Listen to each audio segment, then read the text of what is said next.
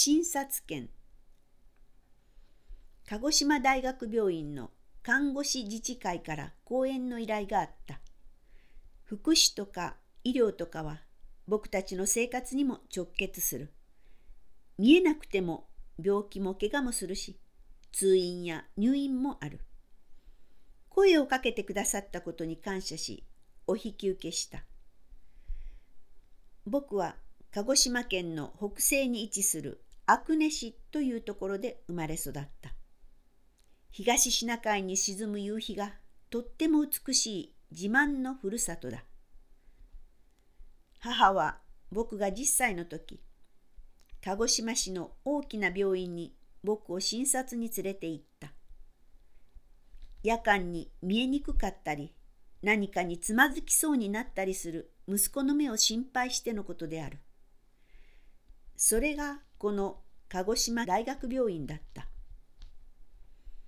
当時鹿児島市まで行くには蒸気機関車で2時間余りかかった。両親にとって時間的にも経済的にも大変なことだっただろう。そして診察の結果網膜色素変性症という難病だということが分かった。それは母にだけ告げられた。きっと母はお医者さんから息子の目がいつか失明するかもしれないことも聞かされたに違いない。どんな思いでその事実を受け止めたのだろう。ただ、10歳の少年の思い出に悲しさはない。診察の後に連れて行ってもらった動物園の光景が楽しかった思い出として心のアルバムに残っているばかり。そのアルバムの中で母はいつも静かに微笑んでいる。昭和40年代の初め、地方で暮らす少年にとって動物園に行くなんてまるで夢のような出来事だった。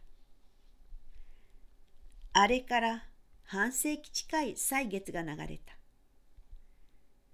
年老いた両親は今は京都の僕の近くで暮らしている。不詳の息子にできるのは時々除いては声をかけることくらいだ。僕はいつものように両親のもとを訪ね鹿児島に行くことを告げた。あの鹿児島大学病院に講演に行くのだと告げた。80歳を超えた母がタンスの引き出しから一枚の紙切れを取り出してきた。もういらないから。とつぶやいて僕に渡した。あの10歳の時の診察券だった。あの日から母はその診察券を捨てられずに生きてきたのだろう。あの時の思いを持ち続けて生きてきたのだろう。僕は母の大きな優しさに打ちのめされるような気がした。幸せが体中を支配した。生まれてこられたことに感謝した。僕を産んで育ててくれた両親に心から感謝した。